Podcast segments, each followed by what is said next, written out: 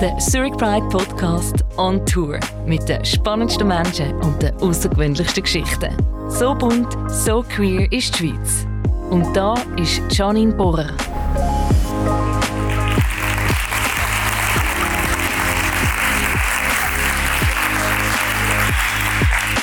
Ja, ganz herzlich willkommen auch von meiner Seite hier im Plaza Club zum Zurich Pride Podcast. Es ist mega schön, sind ihr so zahlreich hier, zum das Live-Gespräch mitverfolgen mit meinem Live-Gast, Lara Dickermann. Sie ist die bekannteste oder eine der bekanntesten Fußballerinnen aus der Schweiz, aber sie ist mit Sicherheit die Person, die der Wandel vom Frauenfußball verkörpert. Ich glaube, der Frauenfußball ist sichtbar geworden in der Zeit, wo sie Fußball gespielt hat. Und äh, ich würde sagen, das ist dank ihr und auch mit ihr und einen herzlichen Applaus für Lara Dickemann.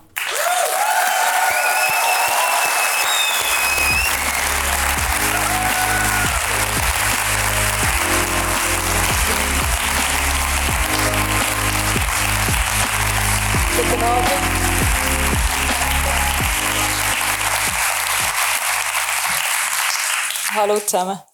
Hey, schön bist du Wir haben das irgendwie schon vor Ewigkeiten abgemacht und äh, jetzt ist der Tag da, wo wir zusammen schwätzen. Es ist nicht das erste Mal, wo wir zusammen schwätzen, aber wo wir das letzte Mal zusammen geschwätzt haben, Lara, bist du noch Fußballprofi gewesen.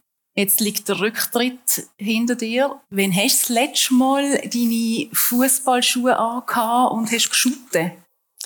Äh, ich glaube vor zwei Wochen.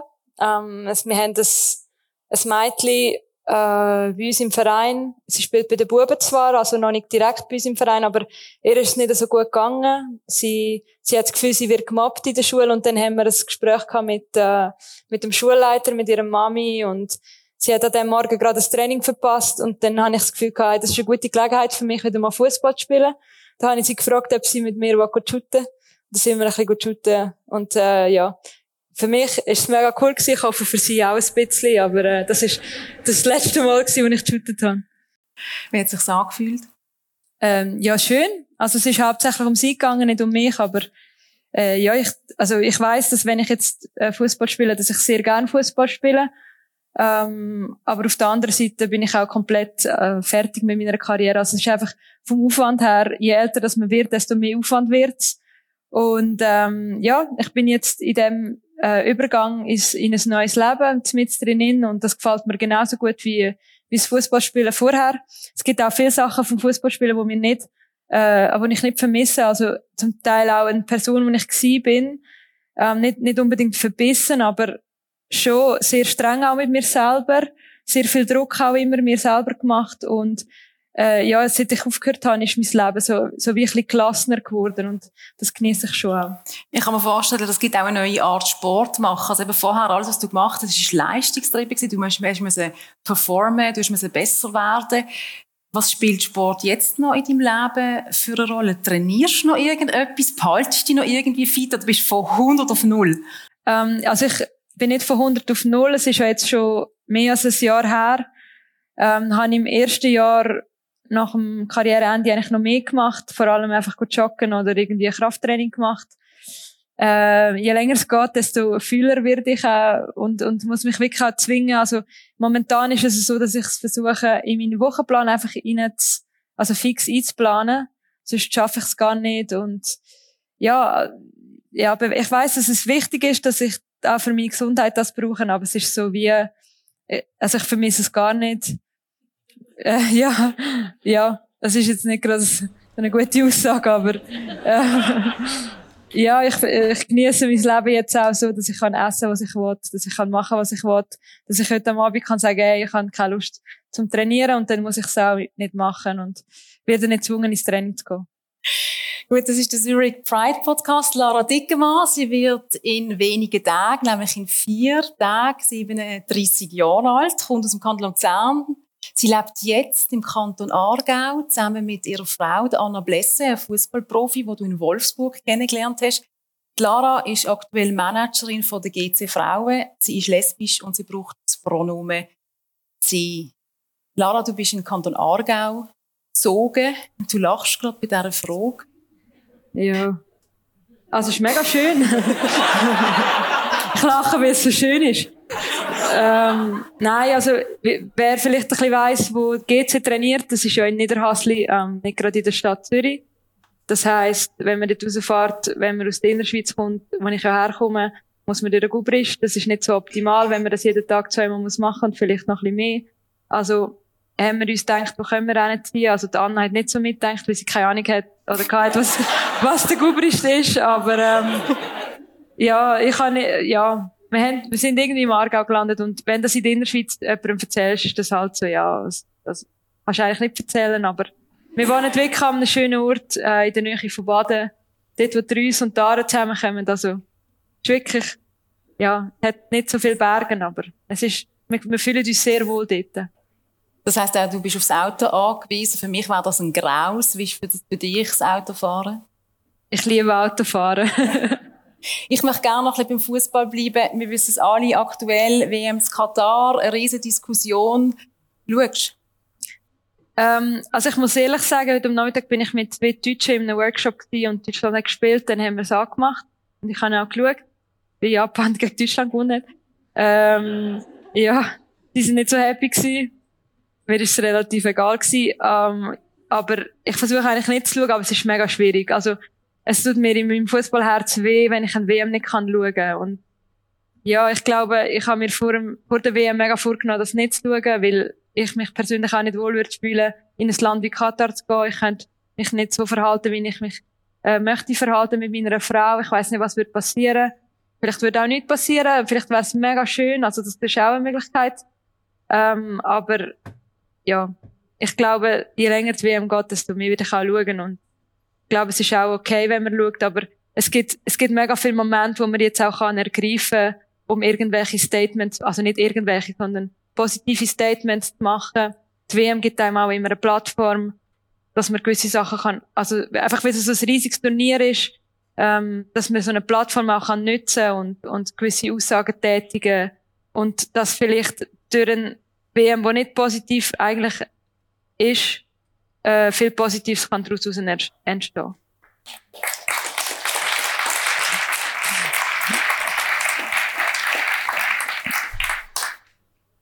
Auch die Schweiz und andere Nationen haben sich überlegt, die One Love Captain Bindi anzulegen. Die FIFA hat das verboten, hat Sanktionen erhoben und gesagt, wer das macht, der wird mit einer gelben Karte bestraft oder vom Platz gestellt.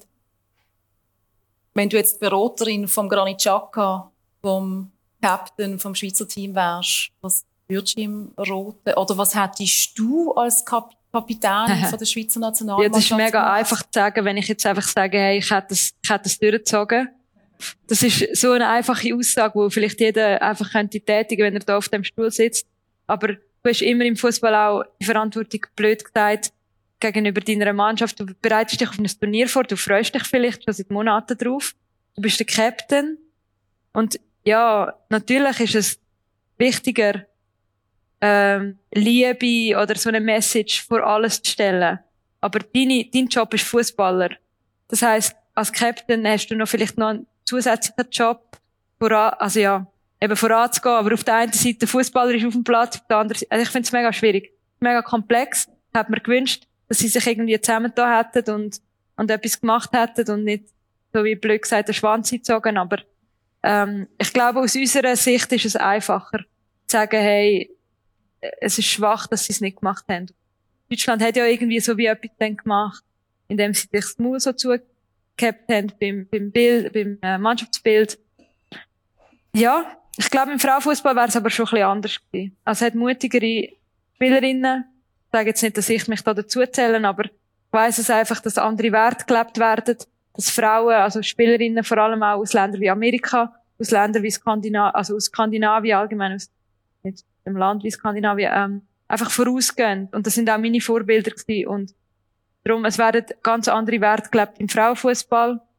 Und das finde ich auch mega wichtig. Das, das begleitet mich jetzt auch in meinem neuen Job, äh, wo ich auch möchte, dass die Werte weiterleben, dass wir nicht einfach Copy-Paste machen vom Männerfußball ähm, und sagen, es geht am Schluss nur noch ums Geld, sondern die Werte müssen wir beschützen und die müssen wir auch nach außen tragen. Und dann gehört halt auch mal dazu, dass man an so einem grossen Turnier ein Statement macht, wo vielleicht temporär deine Mannschaft schwächt, aber im Großen und Ganzen, so wie das Dänemark gemacht hat, die haben ja auch eigentlich sozusagen während der WM-Quali gestreikt. Also das sind schon Sachen, die aus dem Frauenfußball noch eher passieren.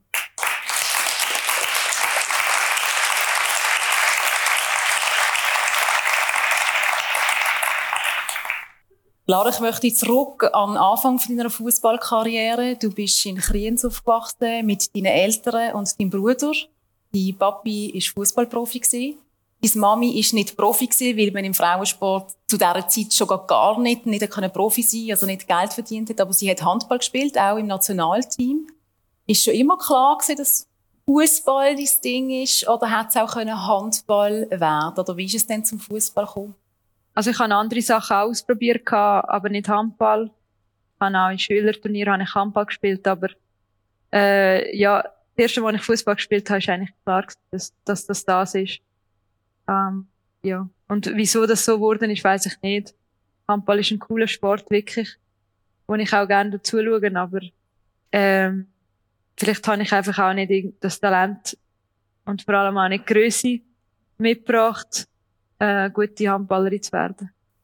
Und was ist das gewesen, was dich von Anfang an gecatcht hat beim Fußball?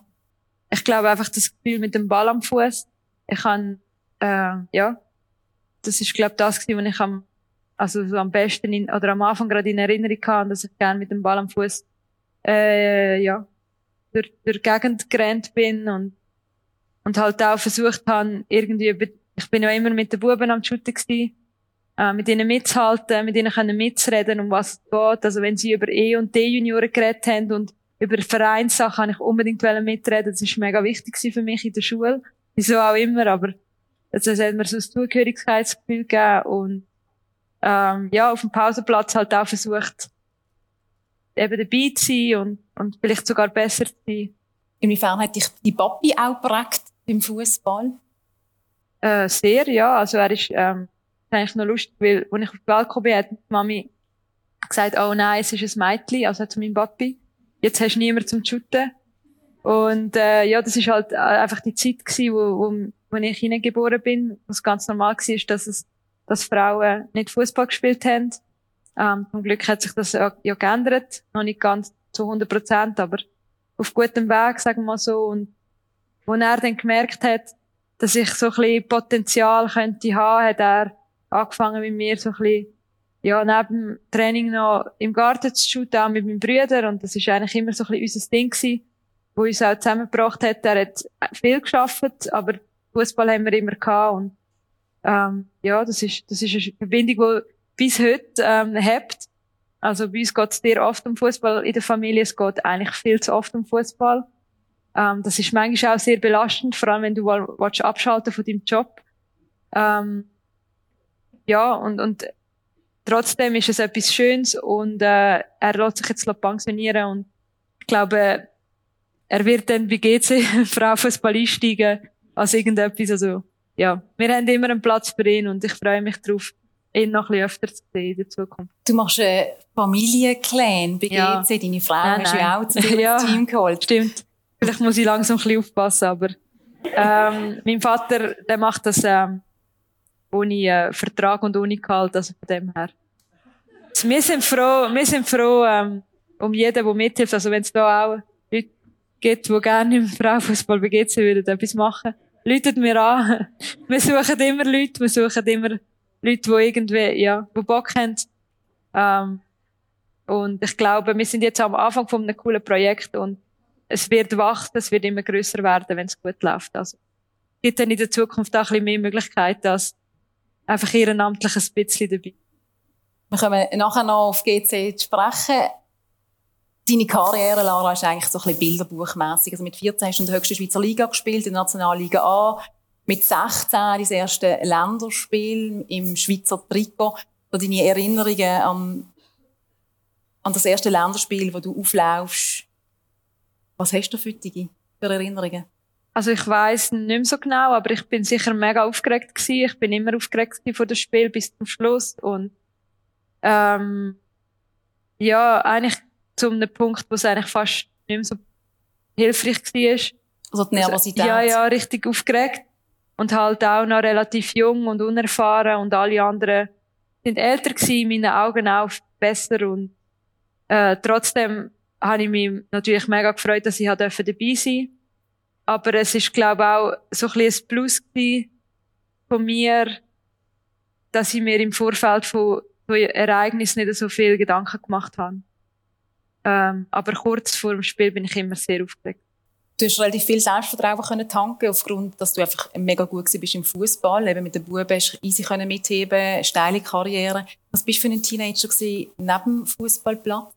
Ja, also eigentlich unspektakulär. Ich bin relativ anständig und äh, habe meine Schule gemacht, so dass es gelangt hat. Ähm, erst, als ich eigentlich nachher auf Amerika gegangen bin, äh, ja, wo ich einfach ein bisschen mehr Freiheit hatte und nicht mehr daheim gewohnt habe, dann habe ich dann eineinhalb ein bisschen wildere Jahre am College.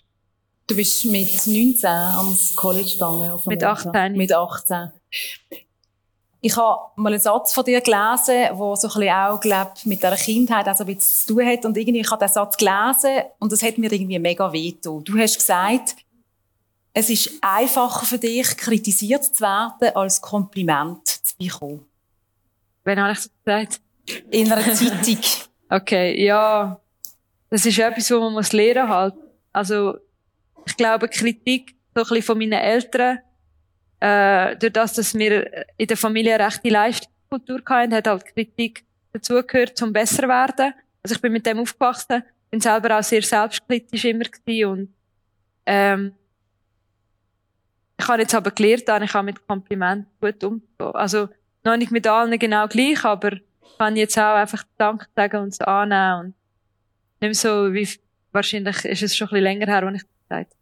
Es ist noch spannend, wo wir hier probt haben und Celine irgendwie die Lara angekündigt hat als ähm, erfolgreichste Schweizer Fußballerin, sind wir auch hinter dem Vorhang hinten gesehen und haben halt zugelassen, was Celine gesagt hat. Und dann sagt Lara, ja, ja. Das ist jetzt deine Interpretation. Also das Kompliment von der besten Schweizer Fußballerin oder erfolgreichsten oder bekanntesten Schweizer Fußballer ist trotzdem auch schwierig zum Annehmen für dich. Und ich bin allein im, im ich bin wirklich allein im Fußball. Aber du bist die Person, die man kennt. Und das ist lang so ja. Gewesen. Also es ist halt schon in der Vergangenheit. Andere spielen noch weiter und sind sehr erfolgreich. Also darum finde ich, ich möchte auch nicht in der Vergangenheit leben. Also das ähm, wäre für mich ganz schlimm, wenn ich irgendwie nicht den Weg würde kommen von dem vom Fußball, den ich mal gespielt habe und mich irgendwie immer noch über, über das definieren, dass ich irgendwann mal eine Champions League gewonnen habe, wo schon über zehn Jahre her ist. Also, das, das würde ich ganz schlimm finden und vielleicht ist es wegen dem ein bisschen so. Ähm, ja. Ich glaube, ich möchte auch nicht, dass irgendein Erfolg, den ich als Fußballerin mit einer Mannschaft hatte oder vielleicht auch persönlich mich als Mensch definiert. Und darum ist es mir halt einfach auch nicht so wichtig. Also, andere Ereignisse in meinem Leben sind, glaube ich, wichtiger für mich wo mich mehr zu dem gemacht haben, wo ich heute bin. Aber natürlich hilft es mir auch in meinem Job, in meinem täglichen Leben heute, ähm, all, all das, was ich als Fußballerin gemacht habe. Das ist ja eigentlich die Basis von dem, was ich jetzt machen darf. Sonst hätte ich den Job ja gar nicht bekommen. Also, darum, es, ja. Es ist wichtig. Es ist schon wichtig, ja. Mhm. Was ist so ein Erlebnis, das dich mehr geprägt hat, wenn du jetzt eins rausnimmst? Also sicher das Coming Out, weil das einfach vor, also es ist mega schwierig gewesen, das zu machen. Und im Nachhinein, wenn man zurückschaut, denkt man so, ja, wieso hast du es nicht zwei Jahre früher gemacht? Also, aber trotzdem ist zwei Jahre früher halt einfach auch eine andere Zeit gewesen und ich ein anderer Mensch, der nicht so mutig war und nicht so viel Unterstützung hatte. Und in der Zeit, wo ich das gemacht habe, ist alles recht chaotisch. Ähm, ja, weil ich das Gefühl hatte, die Menschen, die mich jetzt eigentlich durch den Prozess begleiten, die werden mich eher bremsen davon, dass ich jetzt das, das Coming Out, also im, im Schweizer Fernsehen mache. Und dann habe ich mich irgendwie, ja, so wie müssen neu finden und dann, ähm, ja, habe ich mich dann als Kreuzband gerissen und das ist dann auch eine Zeit, wo, ja, als, als Fußball, als Mensch ist es, ist es nicht so schlimm, aber als Fußballer oder Fußballerin ist es halt einschneidend, weil du kannst das, was du eigentlich am liebsten machst, das, was du immer hast können machen, kannst du eine lange Zeit machen dein Körper verändert sich voll und nachher bin ich halt aus dem Ganzen rausgekommen, äh, also so wie, so wie ein bisschen anderer Mensch, aber natürlich ist das völlig übertrieben. Also bin immer noch die gleiche, aber ich bin jetzt mehr die, die ich eigentlich immer haben wollte. Auf das Coming Out mit dem Schweizer Fernsehen gehen wir noch ein, weil wir da beide ja miteinander zu tun haben. Das war ein riesiger Prozess, gewesen, auch für mich, der den Film irgendwie gemacht hat, zusammen mit den Sarayna Tagen. Aber nochmal zurück zu deiner ähm, Zeit, wo, wo du Fußball gespielt hast. Wann hast du für dich eigentlich gemerkt, Fußball ist wahrscheinlich Frauenfußball und ohne zum Klischee zu bedienen, ist äh, ein lesbisches Umfeld. Also da gibt es lesbische Frauen. Wann hast du für dich gemerkt, wahrscheinlich liebe ich Frauen mehr wie Männer? Ähm, also eigentlich, bevor ich im Frauenfußball war, in der Schule, das war eine Mitschülerin von mir.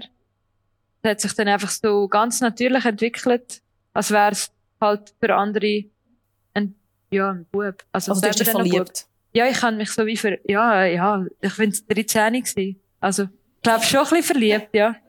Ich glaube, dann kann man sich schon verlieben ja. mit 13, ja. Und, ähm, das war auch eine relativ kurze, kurze Sache gewesen. Aber, ja, für mich hat sich das eigentlich, so sehr ich gewusst habe, dass das jetzt irgendwie wahrscheinlich nicht richtig ist für gewisse Leute, hat sich das für mich auch, ja, wie wahrscheinlich für alle, einfach komplett normal angefühlt. Und die Liebe oder die Schmetterling oder die Gefühle, hast du die für dich selber gelebt oder hast du ihr das auch gesagt? Ja, ja, wir also, haben das zusammen irgendwie gelebt und sie hat dann gefunden, nein, das ist nichts für sie, hat mir angerufen, wie man halt früher angerufen hat auf äh, das Bestnetz und äh, ja, gesagt, grüezi, Frau Dickermann, ist Lara rum und dann gesagt, ja, das ist übrigens nicht für mich, also gut, für mich übrigens auch nicht, aber es war natürlich eine Lüge und dann ist das eigentlich vorbei gewesen. Am nächsten Tag haben wir uns wieder gesehen in der Schule und ja, nie mehr darüber geredet und, aber alles gut gewesen. Also, ich habe dann so wie gefunden, ja, das muss man auch akzeptieren und ich muss halt jetzt meinen eigenen Weg weitergehen, also. Aber du hast ihr auch gesagt, das ist nichts für dich. Hast du das ja, ihr nur gesagt, weil der Stolz das nicht zugelassen hat, oder? Hast du wirklich das Gefühl, Nein, ich habe das Gefühl, ich muss das jetzt sagen, oder, ja. Stolz ist, glaube ich, nicht im Weg gewesen, aber, ja, es ist schon noch schwierig gewesen, einfach jetzt gerade sich zu outen. Ich habe mich dann aber bei einem Schulkollegen geoutet, während der Schulstunde, weil er hat gefunden, wir sind immer ein bisschen näher beieinander. Und ob wir eigentlich lesbisch sind, da habe ich ihm gesagt, ja. Also ich. er hat dann gefunden, nein, komm, sicher nicht und so. Hat es mir nicht geglaubt, aber ja. Das wäre eigentlich mein erstes Coming-out gewesen mit so 13, 14, aber es ist, äh, ich habe ein paar Coming-out gehabt, auch bei Freundinnen, also Kolleginnen, wo mir das einfach nicht geglaubt haben. Also, ja. Das ist noch hart. Ja. Und gewisse Typen im Ausgang haben einfach gedacht, es ist eine Masche, um zu sagen, dass wir jetzt diese, also mich noch mhm. Ja. Ja. Ja. Nicht einfach. Also mit 13 die erste Liebe. Und dann hast du Männer angefangen daten, oder wie ist denn die? Ja, ich habe schon ein paar, aber eigentlich immer Frauen. Ja. Männer sind mehr so ein bisschen einig fürs Mami auch also, also ich habe mal eine heimgebracht und sie hat einfach so Freude gehabt und ich kann ja wählen, dass sie glücklich ist. Aber sie hat mir im Nachhinein immer leid da für, für, für die Jungs, weil es sind coole Jungs gewesen, wirklich gute Typen und ähm, die haben nichts dafür können, dass ich mich da irgendwie nicht gefunden habe oder nicht den Mut hatte, mich selber zu sein. Aber ich glaube, es geht heute allen gut. Das ist niemand traumatisiert. Auch meiner Mami geht's gut. ja. Aber also ich glaube, so Geschichten kann, glaube jede, wo, ja, also kann fast jeder erzählen, oder? Weiß nicht. nicht? Okay. Mama, es sieht, ich sehe ein paar Leute nicken. Ich meine, es könnte jeder von uns da oben sitzen. Es wäre genau, also, es wäre genauso spannend, oder? Jeder hat ja seine Lebensgeschichte, also habe jetzt halt Fußball gespielt, aber gut, viele andere haben auch Fußball gespielt, aber jeder hat mega viel zu erzählen, also wir können auch abwechseln. ja.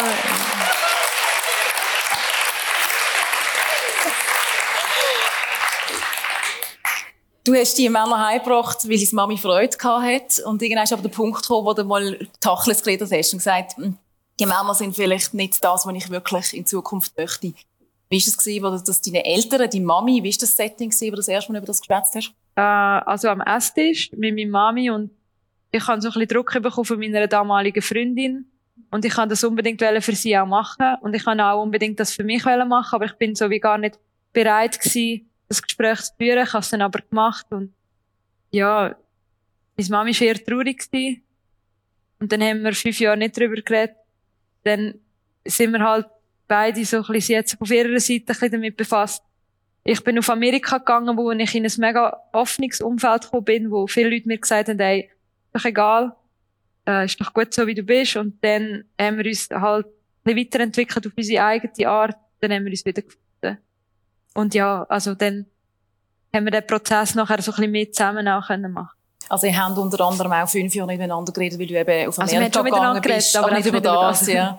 Aber auch, ja. weil du auf Amerika gegangen bist und das irgendwie gar nicht so genau, notwendig genau. ist, dass du deine Freundinnen heimbringst. In Amerika... Was ich schon mitgebracht, aber auch, also. Es war immer wieder eine Konfrontation gewesen, auch für meine Mami und ich war auch nicht immer begeistert von den Menschen, die ich heimgebracht habe, was ich, was ich im Nachhinein auch verstehen kann, aber... Wie, wie, ist dein, wie ist dein Leben in Amerika gewesen? Weiter weg von daheim? Eben, du bist 18 gewesen, sehr jung.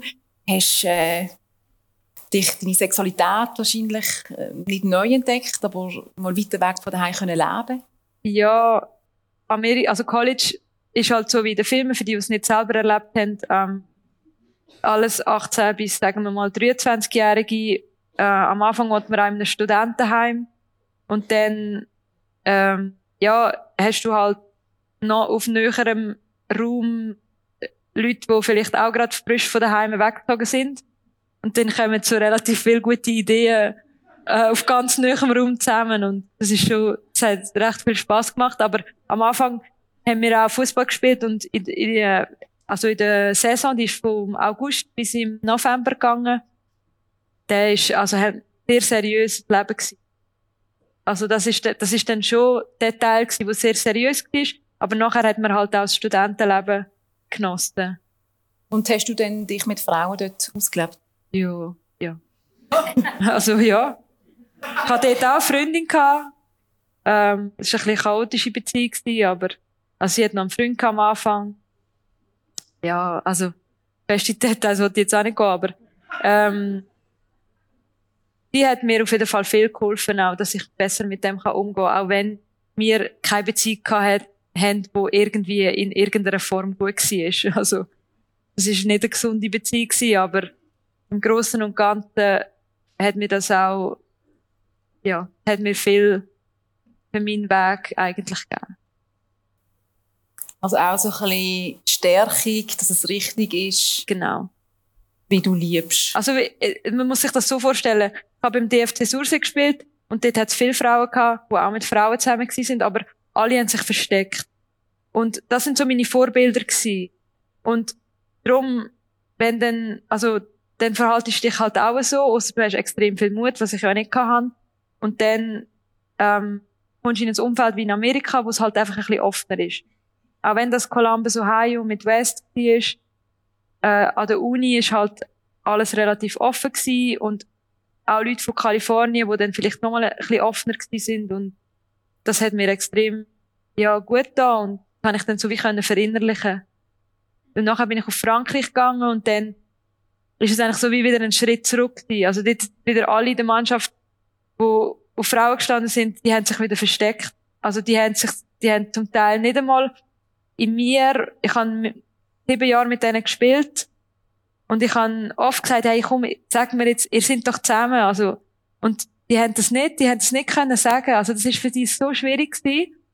Aber heute sind sie auch verheiratet, haben Kinder, also, sind glücklich und das ist ja eigentlich das, wo, das kommt ja schlussendlich an und die haben halt einfach ein bisschen länger gebraucht, aber was ich wollte sagen, die französische Kultur, ähm, was das anbelangt, ist dann halt eher wieder ein Rückschritt gewesen, wo ich aber ja, vielleicht nicht das Vorbild, aber ich bin dann halt einfach ein bisschen weiter als die. Ich wollte fragen, was hat es mit dir gemacht? Also eben, bist du dann auch wieder ein bisschen zurück und wieder ein bisschen konservativer, versteckter geworden? Oder hast du das, was du in Amerika mitgenommen hast, die Offenheit auch auf Frankreich mitgetragen?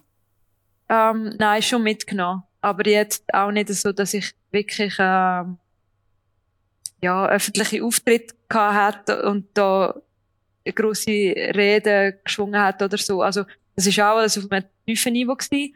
Nachher ist Megan Rapino dort gekommen und durch sie habe ich schon nochmal ein bisschen eine andere Welt auch kennengelernt. Also, weil sie halt einfach nochmal viel offener mit dem auch umgegangen ist, auch, ja, in der Kommunikation nach Osten.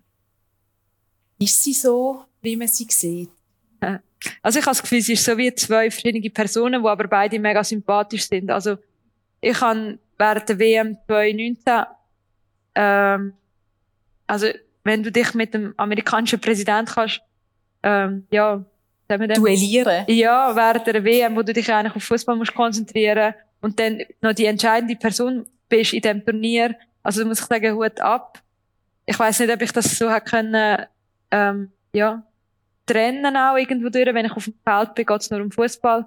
Dass das keine Belastung geworden ist für sie. Sie hat sicher auch viel Gegenstimmen bekommen. Ähm, vielleicht hat sie sich gut können abschalten von dem. Vielleicht hat sie von innen auch viel Unterstützung bekommen. Aber sie ist eigentlich, sie hat so wie eine Star-Seite, wo sie gegen aussen trägt. Und dann halt eine völlige, normale, coole, ja. Wir reden von der Megan Rapinoe. Ja. Genau. Seite.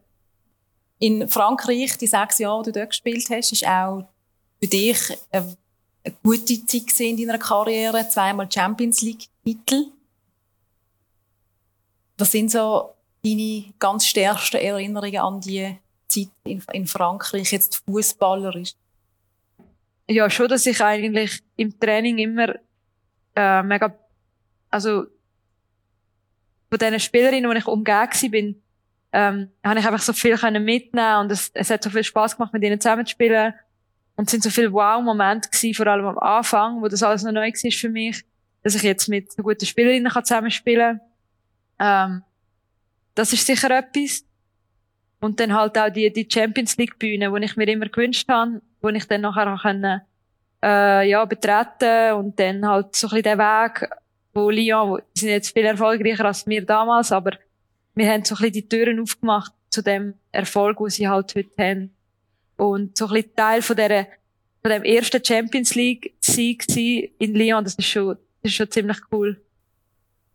Du hast 2011, glaube beim Sieg hast du das entscheidende Goal noch geschossen zum Schluss. Und Lara, wenn ich dich jetzt mal da habe, nicht mich wundern, wenn das den Männern passiert, wenn sie das entscheidende Goal schießen in irgendeinem Match, muss ja nicht unbedingt der Champions League Final sein, aber dann hört man nachher immer so, ja, ich habe das mit der Mannschaft gemacht und nur die Mannschaft und ich. Ganz ehrlich, ich meine, auch eine Mannschaft oder eine Teamsportlerin ist ehrgeizig oder ein Teamsportler. Wie fühlt man sich wirklich, wenn man weiss, hey, ich, ich habe das also, Goal geschossen, auch wenn natürlich der Ball von irgendeinem anderen oder einem anderen muss zugespielt werden. Wie, was ist das für dich für das, für das Gefühl gewesen, auch zu wissen, ich habe mit mitgetragen, ganz zählbar mitgetragen für den Erfolg? Also ich glaube schon, also das Gefühl selber nach dem Goal ist mega äh, speziell gewesen, weil halt einfach viele Emotionen und ähm, dann hast du auch fast irgendwie gewusst, okay, wahrscheinlich gewinnen wir jetzt das Final. Und ich glaube schon, dass es meine Karriere auf ein anderes Level gehoben hat. Weil wir halt, also weil ich halt das Champions League Goal gemacht habe. Also Final Goal. Oh, ja. Aber nachher irgendwie sind dann ein paar Jahre vorbeigegangen.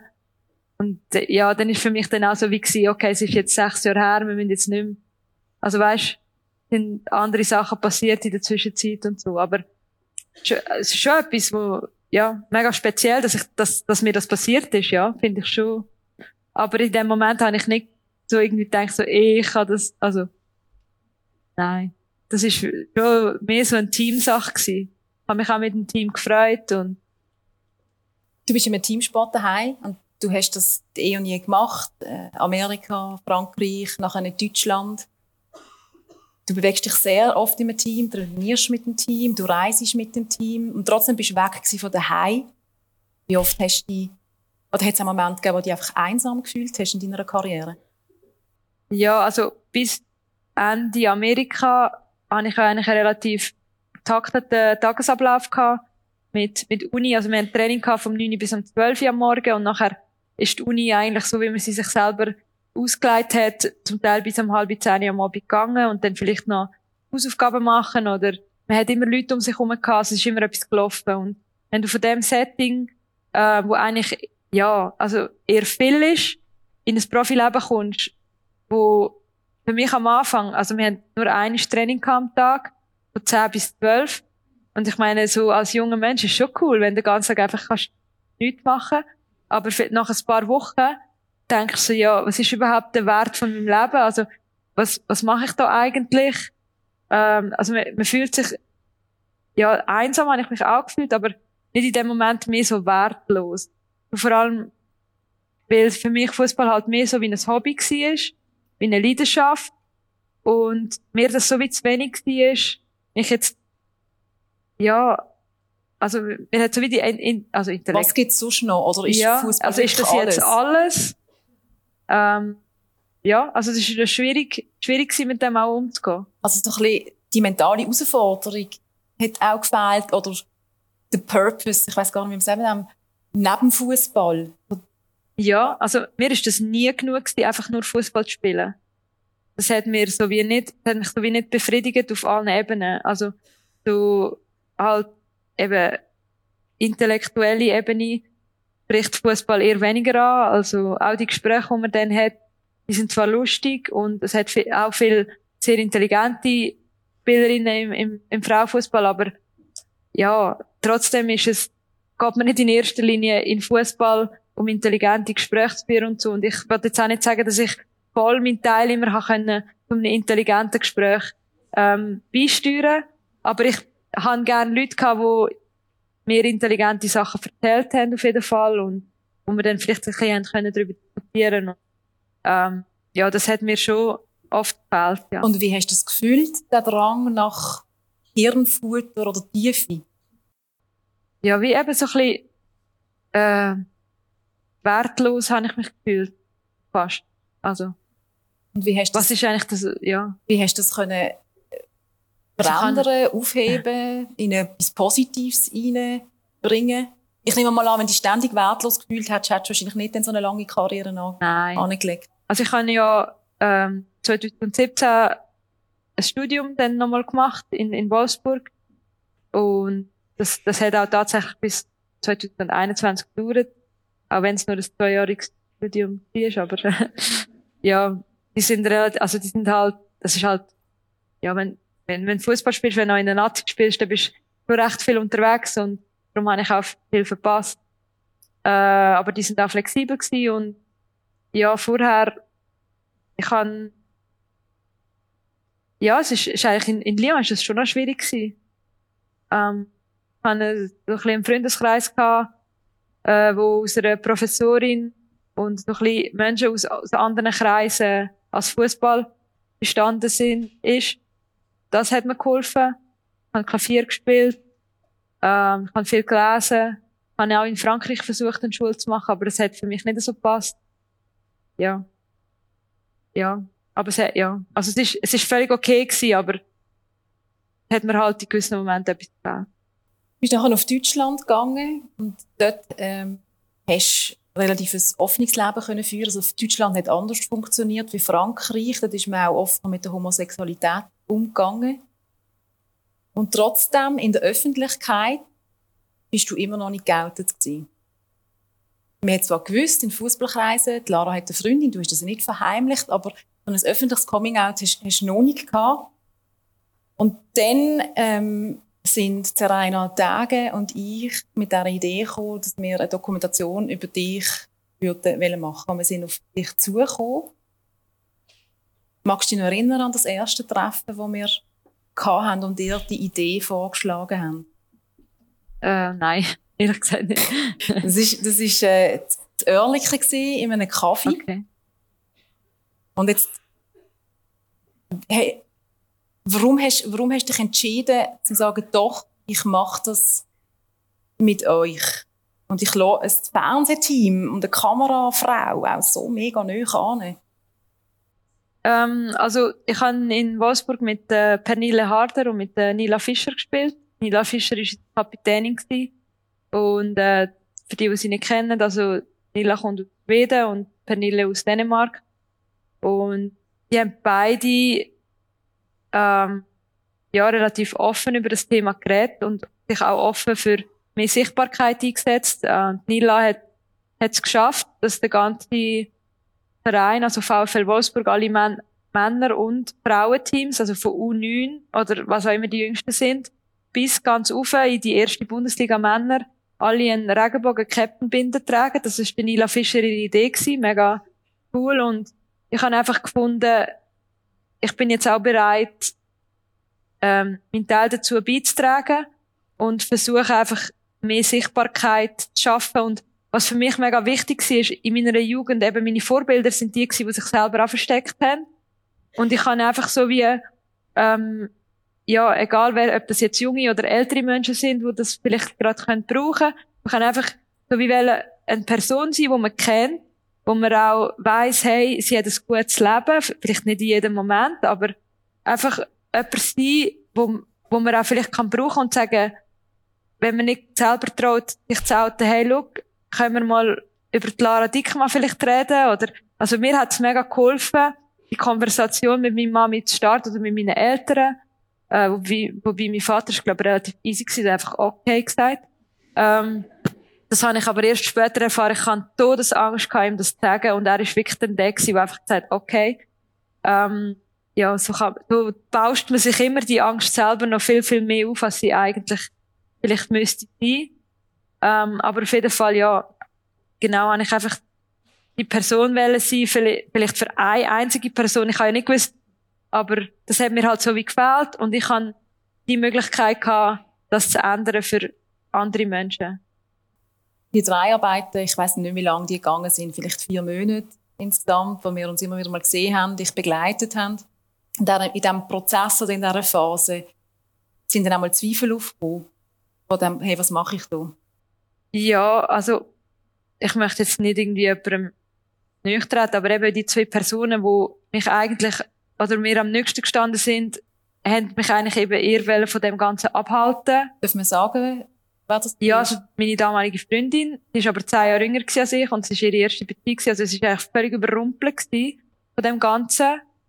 Und ich kann das aber so wie für mich machen und ich bin so wie für halt parat gewesen und ja, ich, ja, es hat mich, glaube ich, nichts davon abhalten und eben die zweite Person, meine Mami, die halt einfach nicht hat wollen, Teil von dieser Doku sein, was ihr ein gutes Recht ist, ähm, ja, hat dem Ganzen vielleicht nochmal eine andere Dimension gegeben. Ich meine, aus deiner Sicht als Journalistin sicher. Äh, ich bin dann halt immer so ein bisschen zwischen Stuhl und Bank gewesen und hat gedacht, mache ich jetzt da wirklich das Richtige oder soll ich das Ganze abblasen? Und ja, es ist dann auch ein bisschen schwierig gewesen, die Personen entweder gar nicht oder ein bisschen in die Doku, ja, zu bringen, ähm, ohne dass ich irgendwie eben etwas verlange von ihnen, wo sie gar nicht wollen, was ja völlig okay ist, wenn sie das nicht wollen, aber wir versuchen ja auch irgendwo eine Geschichte zu erzählen, also wie egoistisch kann ich sein für das, was ich will? Ja, das ist im Nachhinein weiß nicht. Hat was aber auch verletzt, dass sie den Schritt, also jetzt weniger deine damalige Freundin, ich glaube, aber diese Mami hat sich verletzt, dass sie das, dass sie das einen Widerstand hat und das nicht unterstützt, was dir eigentlich so wichtig ist und wo du gespürt hast, jetzt ist der Zeitpunkt und die Art und Weise, wie ich das mache? Nein, überhaupt nicht. Also ich habe immer gesagt, dass ich werde mich immer für sie einsetzen, dass sie das nicht muss machen, wenn sie das nicht will. Also das ist mir auch wichtig gewesen. Weil ich weiß, dass sie nicht gern im Fernsehen kommt. Also sie kommt dann nicht so oft. Aber äh, ja, ich weiß, dass sie Mühe hat mit dem und, und ähm, darum habe ich sie auch überhaupt nicht zwingen. Für mich ist es so wie nachher klar geworden, dass ich sie ganz anders muss in das Ganze einbinden ähm, und viel enger noch mit ihr mich muss austauschen. Also jetzt überhaupt nicht, damit sie vor die Kamera tritt, sondern damit sie einfach noch mehr an meinem Leben kann teilnehmen und, und wirklich auch sieht, hey, okay, sie fühlt sich so und wieso und so. Also, das ist eigentlich so ein bisschen der Takeaway von mir, äh, in der Beziehung zu meiner Mami und das hat, das hat sich dann auch mega gelohnt. Das ist ja etwas, was du rückblickend, glaube ich, auch sagst, damals bei deinem Coming Out, wo du 17, 18 bist, daheim, rückblickend sagst, ich hätte sie mehr mitnehmen und hätte sie nicht einfach so ein bisschen vor vollendete Tatsachen dürfen stellen echt der gleiche Prozess nochmal. Ja, aber es ist natürlich also ein zweischneidiges Schwert. Ich meine, ja, vielleicht erwartet man als 17-Jährige auch, dass die erwachsene Person einem dann so wie kann mitnehmen, oder? Aber woher sollte sie auch irgendwie wissen, wie mit dem Thema umgehen? Vielleicht hat sie sich noch nie damit befasst. Vielleicht hätte sie das ja müssen. Also, weißt, es gibt so viele Standpunkte, die man einnehmen kann, aber wichtig ist ja, dass man dann irgendwann sagt, hey, komm, wir gehen jetzt den Weg zusammen und, ja, so ist es ja dann auch gekommen und das ist, das ist alles, was zählt heute und meine rückblickend eben sind andere Zeiten gewesen, als ich 17 war. bin. Ähm, meine Mami kommt nochmal aus einer anderen Zeit, also ist sehr katholisch auch aufgewachsen. Äh, da geht sie halt anders mit so, so Themen um. Ähm, ja, darum, ich find's, ich find's wirklich cool, dass wir jetzt heute da sind, wo wir sind. Anna ist voll in unsere Familie integriert und ja, ich find's schön, dass ich das Leben kann leben, das ich heute lebe, ja.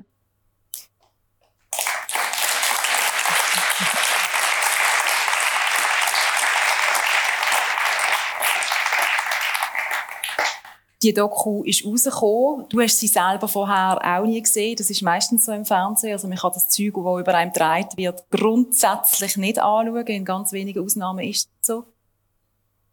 Wie hast sie du geschaut? Und mit wem? Weißt du das noch? Das erste Mal gesehen hast? Ich habe sie sicher nicht geschaut, was sie rausgekommen ist. Also ich habe mich, ich bin in Wolfsburg gewesen. Und das ist ja im Schweizer Fernsehen gekommen. Das heisst, ich habe eine gewisse Distanz gehabt. Die hat mir auch gut getan. Äh, sind natürlich nachher Reaktionen gekommen, aber die sind durchaus positiv gewesen. Ähm, und ich, ich glaube, im das erste Mal habe ich die an einer Veranstaltung geschaut, im Didi offensiv. In Basel. Ja. Und ich habe mich recht nackt gefühlt, weil so etwas mit Menschen, ähm, ja, ich meine, ich würde niemals, wenn ich mit einem Mann zusammen wäre, würde ich niemals so viele Sachen über mein, über mein Privatleben preisgeben. Äh, das bin einfach nicht ich. Aber durch das, dass es halt eine andere Situation ist, eben habe ich mich so ein bisschen wie, ähm, ja, ich habe so wie das Gefühl gehabt, ich möchte das jetzt machen, aber eben, da fühlt man sich halt relativ nackt und ja, irgendwo durch aber auch stolz, dass man es gemacht hat, aber ich muss ehrlich auch sagen, ähm, so ein Home-Story-Format ist, ist auch nicht so meins, also nicht gegen deine Arbeit, du hast es super gemacht oder ihr habt es super gemacht. Das ist auch aber, nicht so mies. Ja, also es ist halt so, ja, es ist halt so ein bisschen, ja, und dann sitzt man, dann muss man noch da an den Tisch sitzen und dann muss man noch so Fotoalbum holen.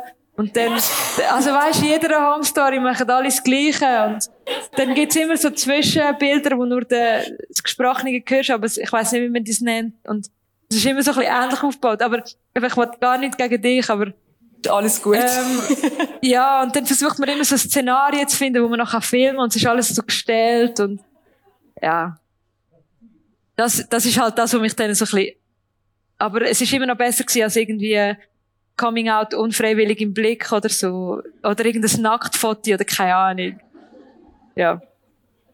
Bevor wir in Pause gehen, du hast schon angesprochen, durchaus positive Reaktionen auf das öffentliche Coming Out? Was kannst du das noch ein bisschen konkretisieren? Wer hat da geschrieben? Was ist gekommen? Und wirklich nur positiv. Du hast nichts negativ gehört. Negativ ja, gehört. also das einzige Negative hat meine, meine Mami bekommen, einen Brief, wo jemand ihr geschrieben hat, dass ihm wahnsinnig leid tut, dass ihre Tochter lesbisch ist. Und ich finde es eigentlich, ich finde wirklich witzig, aber es hat sie mega mitgenommen. Und ich meine, ja, eigentlich, eben, also es sollte null berühren, wenn jemand dir, die Person muss einem ja leid tun, die so einen Brief schreibt. Aber für sie ist das halt wieder so eine Situation gewesen, wo sie alles hinterfragt hat, wo auch sehr schwierig ist für sie, also sehr, nicht so schwierig, aber schon schwierig. Hat sie auch getroffen. Und, ähm, aber sonst, ja, also haben wir junge Frauen geschrieben, die gefunden haben, das hat ihnen jetzt geholfen. Oder wo wir auch Fragen gestellt haben, wie man dann sich zum Beispiel bei der Familie kann outen Und dann bin ich plötzlich in einer Situation gewesen, wo ich auch völlig überfordert war, weil ich kann nicht jemandem also so genau sagen, weil wenn das eine Kultur ist, wo das, wo vielleicht ganz anders umgeht mit dem als, als die Schweizer Kultur, was, also ich, dann habe ich so wie gedacht, ich bin gar nicht befugt zu allen irgendwie zu sagen, wie das jetzt gehen Also, dann habe ich vielleicht auch wieder schon ein bisschen aufpassen, was, was ich jetzt sagen will ja, je nachdem kann etwas mega Schlimmes passieren. Also im schlimmsten Fall, ähm, ja, wer weiß, also man, kann, man liest immer wieder in den Zeitungen und so und dann ist man vielleicht dann verantwortlich oder teilverantwortlich für so etwas. Also das ist dann schon plötzlich wieder so eine grosse Verantwortung gewesen, wo ich so wie nicht gewusst habe, wie ich jetzt mit dem umgehe. Aber ähm, so ein bisschen grobe Sachen habe ich schon können. Ja, ja. Dann würde ich sagen, wir machen mal einen Break und was sich das öffentliche Coming Out wirklich für auch Auswirkungen gehabt hat auf dich, wie, sich, wie du dich verändert hast durch den Schritt an die Öffentlichkeit.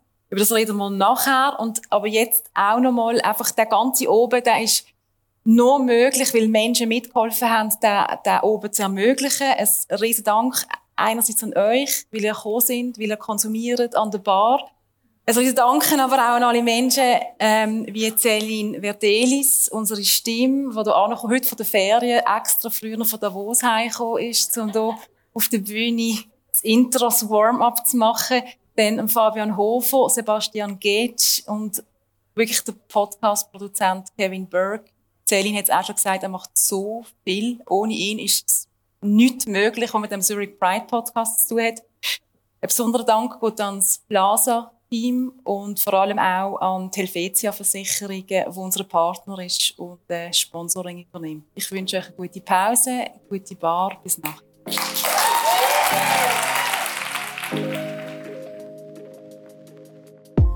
Der Zurich Pride Podcast. So queer ist die Schweiz.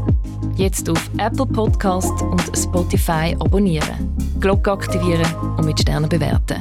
Mehr Informationen zum Podcast auf zurichpridepodcast.ch. Produktion Kevin Burke.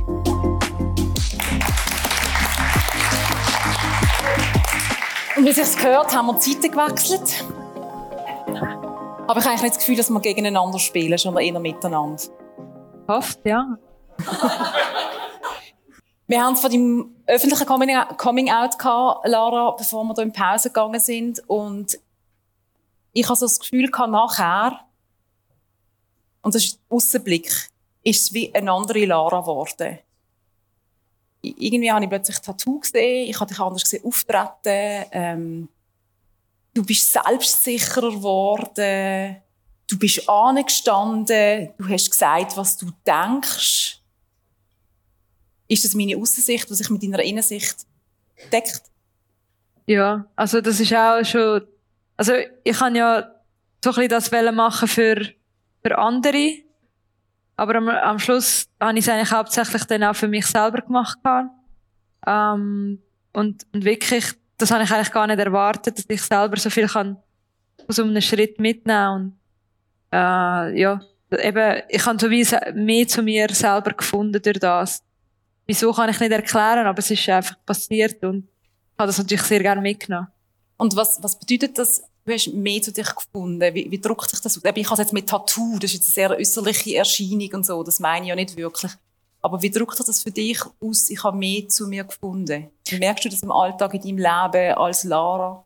Also jetzt ähm, halt in dem Job, ich bin oft, sagen wir jetzt mal, die einzige Frau, aber es ist eigentlich nicht etwas, was ich so richtig bewusst wahrnehme, aber ähm, manchmal sind Juristen, manchmal sind Banker mit im Raum und ähm, ja, durch, durch, das, durch den ganzen Prozess ähm, habe ich so wie den Glauben an mich selber hat sich ein bisschen verstärkt und jetzt auch der Glauben an das, was ich mache, dass es, dass es ähm, ja, Sinn macht, das zu machen sozusagen, ähm, gibt mir irgendwie einfach mehr, mehr Kraft, mich auch dafür einzusetzen, ähm, ich kann immer jemand sein, wo, ja, wenn, wenn etwas nicht gut läuft, oder eben jetzt wie mit der WM, wo sich auch dagegen ausspricht, wo, ja, keine Angst hat, seine Meinung zu sagen. Und das ist schon ein Prozess, wo mir jetzt auch in meinem Job hilft, also wirklich meine Meinung auch zu sagen.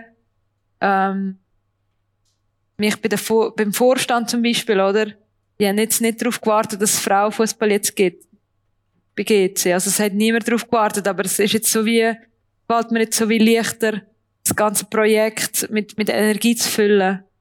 Ähm, ja, es ist nicht so einfach zu erklären, aber einfach kann immer jemand sein, wo, wo mutig ist und wo, wenn, ja, wo für Sachen einsteht, wo er daran glaubt. Und der Schritt mit dem Coming Out hat mir dazu geholfen, mehr der Mensch zu sein. Aber es ist ein laufender Prozess, also geht noch weiter.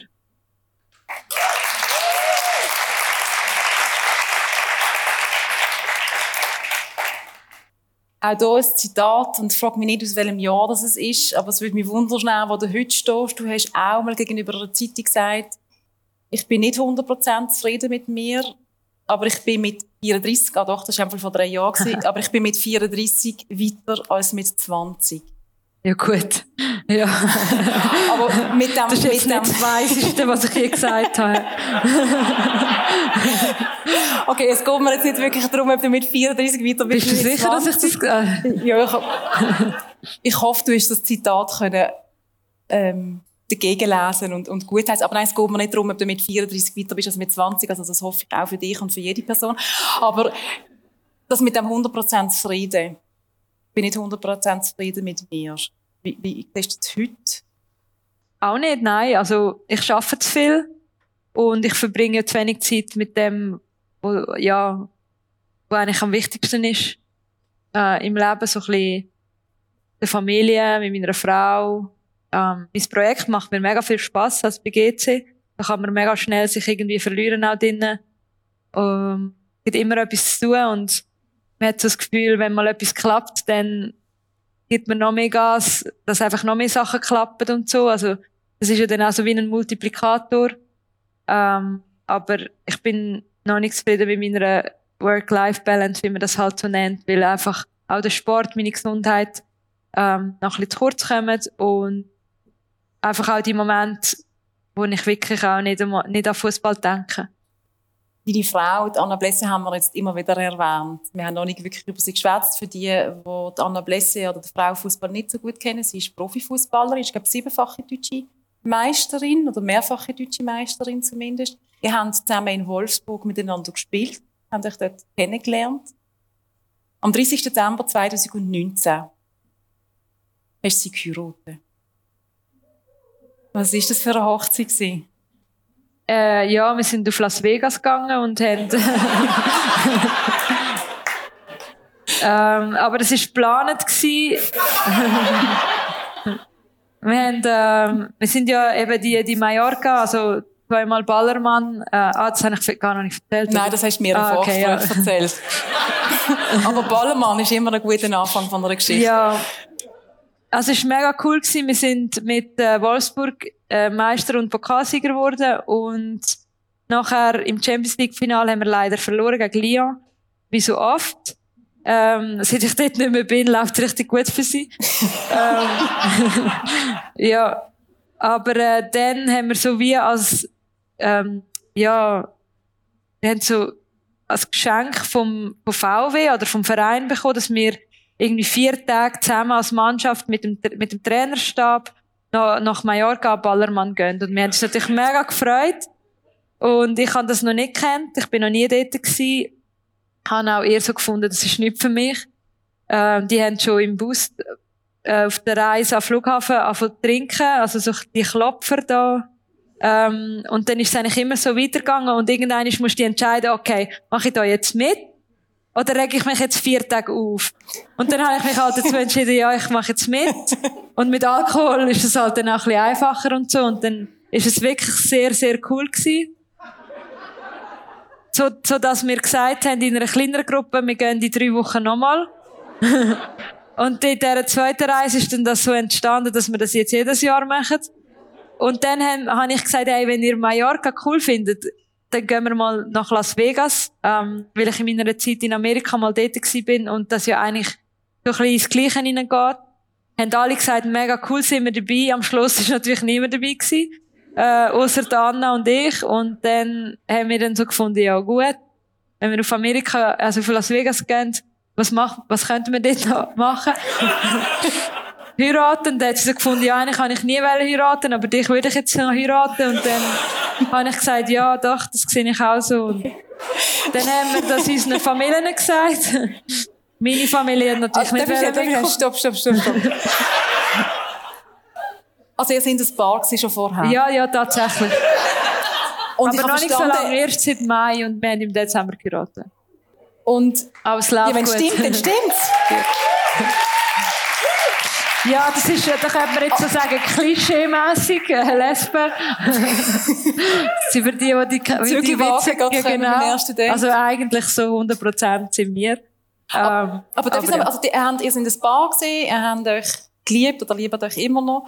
Und ja, die Las Vegas Reise war geplant als Las Vegas Reise, aber ist auch geplant gewesen, Ja, dass ihr ja. dort gehen heiraten, oder ist Ja. das Spontanität? Nein, nein, wir haben geplant.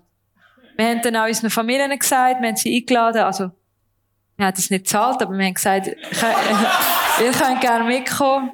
Ähm, es hat niemand mitkommen, außer mein Bruder mit seiner Freundin, mega cool, sie sind dabei gewesen. Also haben wir das Ganze zu vierten gemacht. Ähm, du brauchst auch zwei Trauzeuge, wenn du heiratest. also es ist gerade aufgegangen, weil sonst hätten wir, hätten wir welche müssen mieten. ja. Und, äh, dann, ja.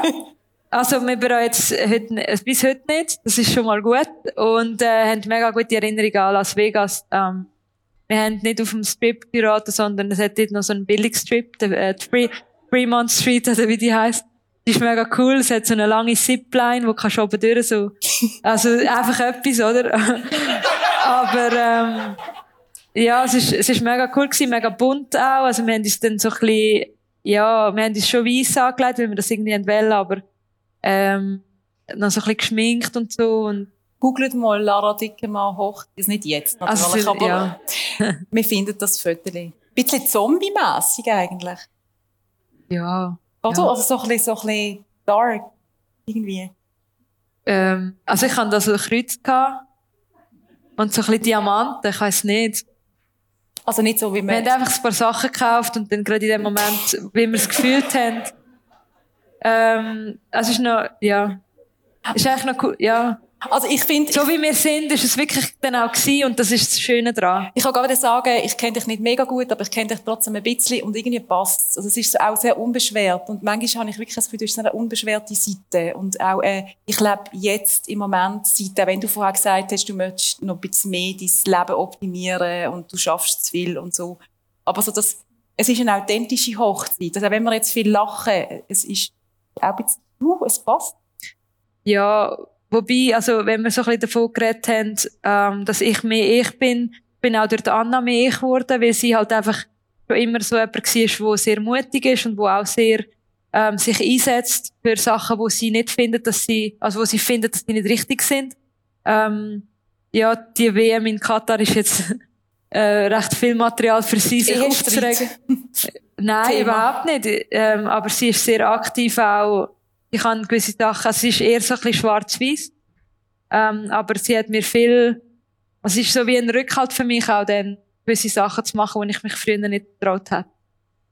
Und durch das habe ich mich dann auch ein bisschen können, also habe ich an dieser Hochzeit auch mehr mich selber können sein, als, sonst hätte ich mir vielleicht Gedanken gemacht, ja, aber wenn das Foto jemand sieht oder so. Zu dem Zeitpunkt ist es mir dann wie egal gewesen und das ist schön. Darf ich noch schnell eine Klammer aufmachen mit dem Malle? Darf ich? Weißt du, was kommt? Nein.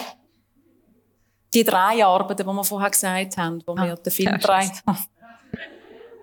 Es ist dann irgendwie so gewesen, wir haben dann gewusst, wir fahren auf das Wolfsburg, äh, zu dritt, mit der Kamerafrau. Wir haben an der Lara geschrieben, ist gut, wir kommen dann dann, keine Antwort. Dann ist die Abfahrt näher gekommen, wir haben ihr geschrieben, ist okay, immer noch, stehen, keine Antwort. Wir sind auf das Wolfsburg gefahren, wir haben eigentlich nicht wirklich gewusst, ist sie dort oder ist sie nicht dort. Die ist dann dort gewesen, hat aufgemacht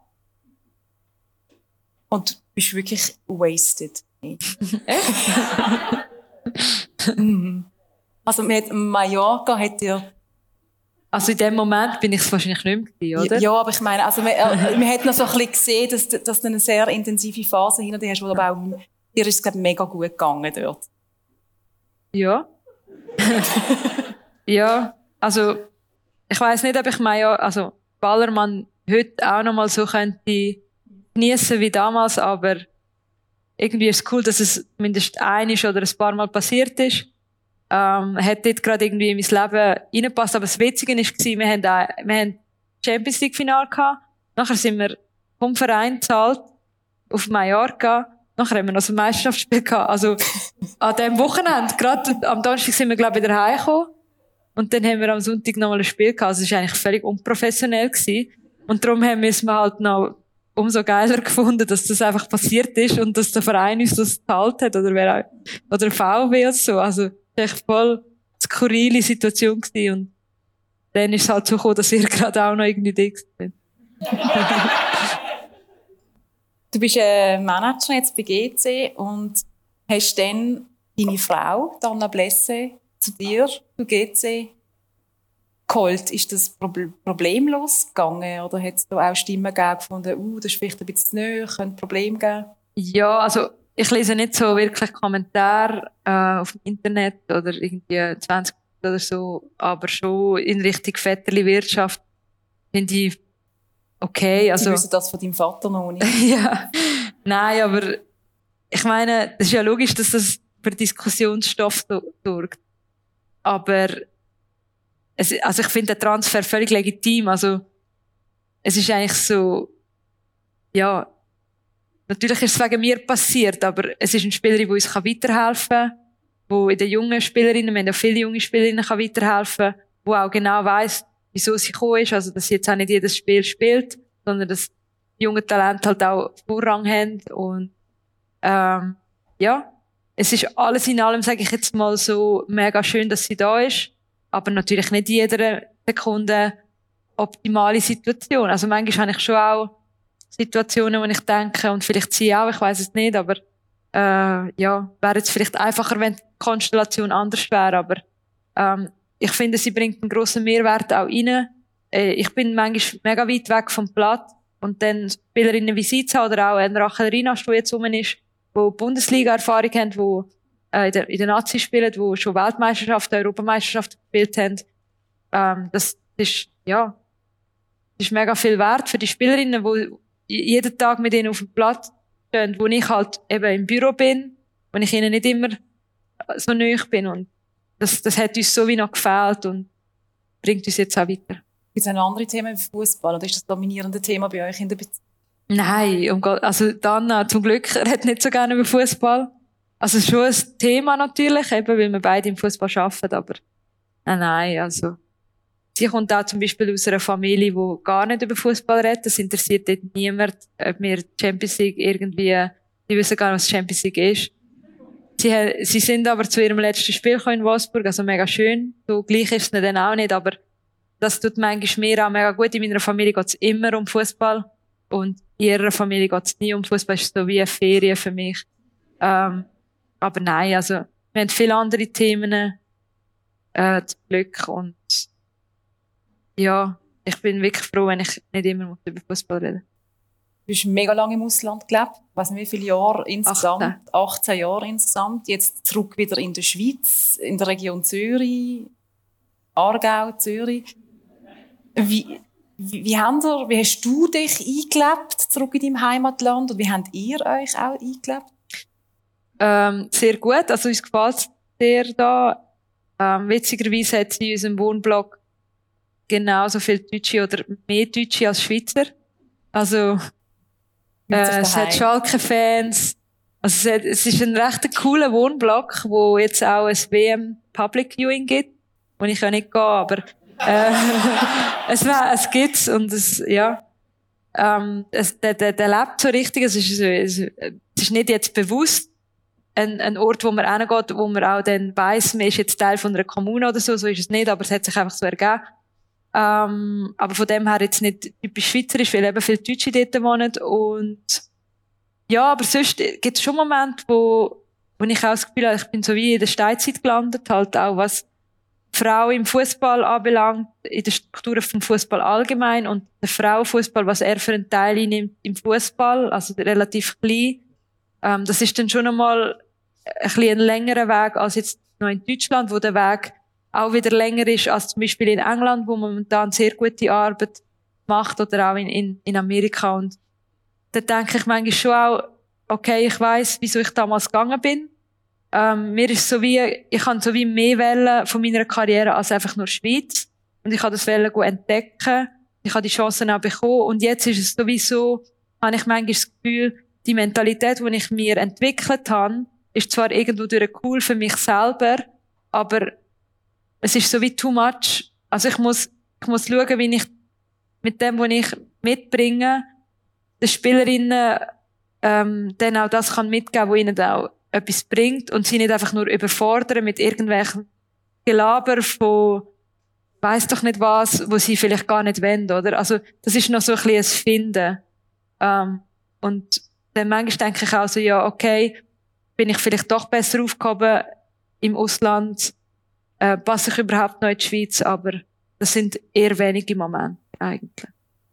Und es ist wahrscheinlich ja auch mal so ein, bisschen ein Ankommen in einem Job. Ich meine, der Sprung von einem Profi wieder in einen Alltag, wo man, ich meine, du hast wahrscheinlich nicht 9 to 5, aber trotzdem in eine Struktur, in ein Büro. Ich meine, der Sprung, der ist, stelle ich mir riesig vor und auch, ganz ehrlich, ein bisschen überfordernd, punktuell. Ja, also am Anfang war es sehr überfordernd, weil einfach nichts gepasst hat. Das ist, ähm, eben die ich habe es vorher jemandem erzählt, dass die, die Leute, die mich sind geholt, sozusagen zu GC, sind dann zu Basel gegangen, wie es halt so oft ist im Fußball und ähm, das, ja, ich habe mich auch gefreut für sie. Also ist, Basel Männerfußball ist mega toll, toller Schritt und dann bin ich aber trotzdem so wie ein bisschen alleine gewesen.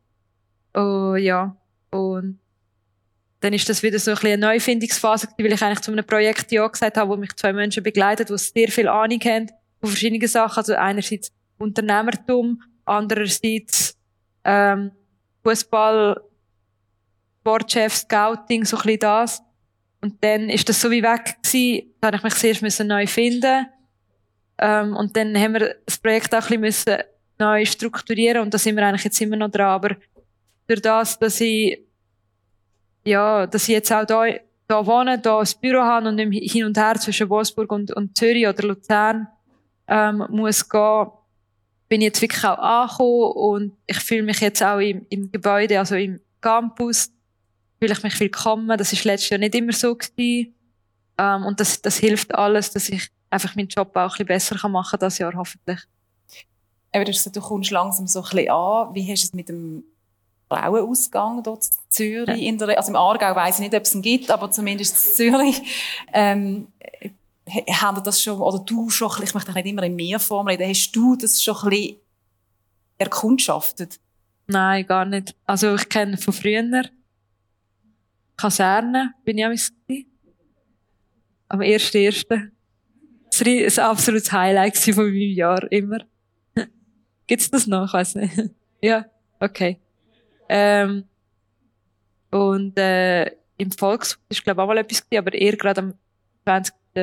Dezember. Ist ja. das aber etwas, was dich interessiert? Also möchtest du dich auch in dieser Community so ein bisschen reingeben und einleben? Ja, sehr, ja. Eigentlich schon. Ähm, habe mich jetzt noch nicht darum da, aber das wäre etwas, was ich auch schon immer machen wollte, aber irgendwie auch durch, durch das ganze Reisen mit dem Fußball nie wirklich gemacht habe. Also wenn jemand einen guten Vorschlag hat. Zwei. Tanz, Tanz Leila. Aha ist der Vorschlag. Okay. Das Ableg ist wahrscheinlich ist auch nicht der schlechte. Kanzlei. Ich glaube, du kannst dich nachher mit der Lea in Verbindung also setzen. Die Lea weiss da alles. Für all die, die einen guten Vorschlag haben. So ein bisschen ganz abschließend, wenn du auf deine 18-jährige Karriere, nein, länger als 18 Jahre, aber auf deine Karriere zurückschaust, was ist für dich so ein bisschen die grösste Hürde, die du hast müssen bewältigen Ja, das so den Ausgleich zu finden zum Fußball, ähm, dass, dass ich mich ähm, ja irgendwie intellektuell eben auch noch können beschäftigen das ist sicher eine große Hürde gewesen. und so ähm, ja mich nicht einsam fühlen mich wertvoll fühlen, fühlen sage ich mal so auch wenn ich weit weg war von, von daheim und, und, und unbedingt auch Fußball spielen also das ist ja immer ganz, ganz oberst auf der Liste gestanden, aber es hat dann schon eben das Gefühl, was bin ich, also, ich kann mich nicht zu 100% über Fußball definieren und so wie, dass das mir dann auch genug ist, das habe ich nie geschafft. Es ist mir immer zu wenig gewesen. Also noch ein Sinn. Ja, genau, so ein bisschen, also, ich habe dann so gedacht, ja, ist das, das kann doch jetzt nicht alles sein. Auch wenn es natürlich ein mega cooler Job ist, aber du, ja, du hast dann schon an vielen Tagen einfach zwei Stunden Training, drei Stunden vielleicht, und dann ist der Rest vom Tag ja frei. Und irgendwie hast du dann auch so das Gefühl, oder ich habe dann auch so das Gefühl gehabt, ich entwickle mich nicht weiter. Ähm, es gibt auch Situationen im Fußball, wo du mit 36 eigentlich noch genau gleich behandelt wirst wie mit 18. Also, bist ja in dem, diesen Strukturen drin, wo gewisse Regeln ja auch zählen ähm, alle müssen sich gleich anlegen. Das finde ich jetzt persönlich nicht so wichtig. Aber das ist irgendwie mega wichtig. Und du hast irgendwie so, du musst zu dieser Zeit jetzt essen. Also du hast so Sachen, die dir mit, ja, Sachen, die dir mit 18 gar nicht auffallen, ähm, sind plötzlich mit über 30 dann denkst du so, jetzt habe ich keine Lust mehr eigentlich, einen Tag vor dem Spiel ins Hotel zu gehen. Ich will eigentlich lieber daheim schlafen, mein eigenes Ding machen, das essen, was ich will, ähm, meine eigene Routine haben und, und ja, dann entfernt man sich dann auch so ein bisschen von dem nur, nur Fußball leben. Blick in die Zukunft. Was wünschst du dir für dein Leben? Ähm, ich wünsche mir sehr, dass ich eine Familie kann gründen und beides unter einen Hut kann bringen. Also, dass ich meinen Job trotzdem kann weitermachen und auch eine Familie haben und beides, ja, dass nichts halt zu kurz kommt. Also es kommt immer etwas zu kurz, aber nicht so, dass es dann halt irgendwie kaputt geht. Jetzt kann ich nicht abschließen so. Planen wir etwas? ja, ja, die Planung, die läuft. Äh, mal schauen. In dem Fall alles Gute, Lara Ja, also ich finde also ich muss ehrlich sagen, ich habe gesagt, wenn das Gesetz nicht angenommen wird, dann wollte ich nicht in die Schweiz zurückziehen.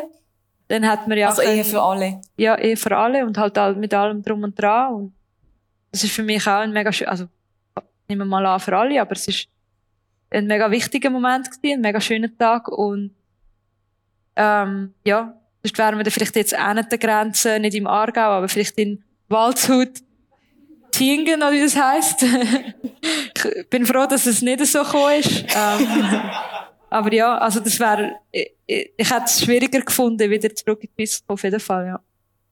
Das ist ein mega schönes Statement und es hilft vielleicht manchmal auch, eben den Aussenblick zu haben. Wir in der Schweiz, wir sind dann ein bisschen in dieser Suppe und bekommen gar nicht so wirklich mit, was eine andere Realität ist, obwohl wir spüren, es stimmt nicht. Und du sagst eben, das ist schwierig zum Zurückkommen, wenn die gesetzlichen Voraussetzungen nicht da sind. Wir haben die gesetzlichen, gesetzlichen Voraussetzungen jetzt, da sind wir alle dankbar und ähm, ich... Ja, noch nicht ganz dort, glaube ich, wo wir wollen sein, oder? Nein. Also es geht noch weiter, aber es ist mal ein Anfang. Genau, es ist ein Anfang und Lara, danke vielmals, bist du da gewesen, in diesem Plaza Club im Rick Bright Podcast. Und ähm, wünsche dir, und ich glaube, ich rede für alle hier, einfach alles Gute, privat, beruflich, mit Familie und sportlich und gesundheitlich. Merci. Danke vielmals. Lara Dickermann.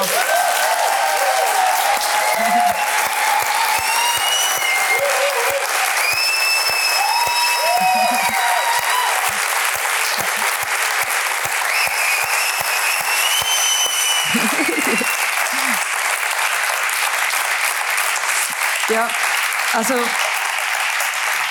ich möchte mich auch bedanken, dass ihr so zahlreich gekommen seid. Das freut mich mega. Ähm, ich habe, glaube noch nie vor so vielen Leuten geredet. Wo es wirklich auch irgendwie, irgendwo durch um mich gegangen ist. Also, sehr spezieller Moment für mich. Danke, dass ihr euch Zeit genommen habt.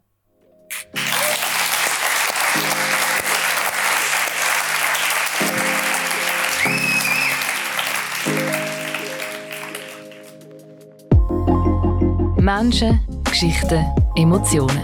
Das ist der Zurich Pride Podcast.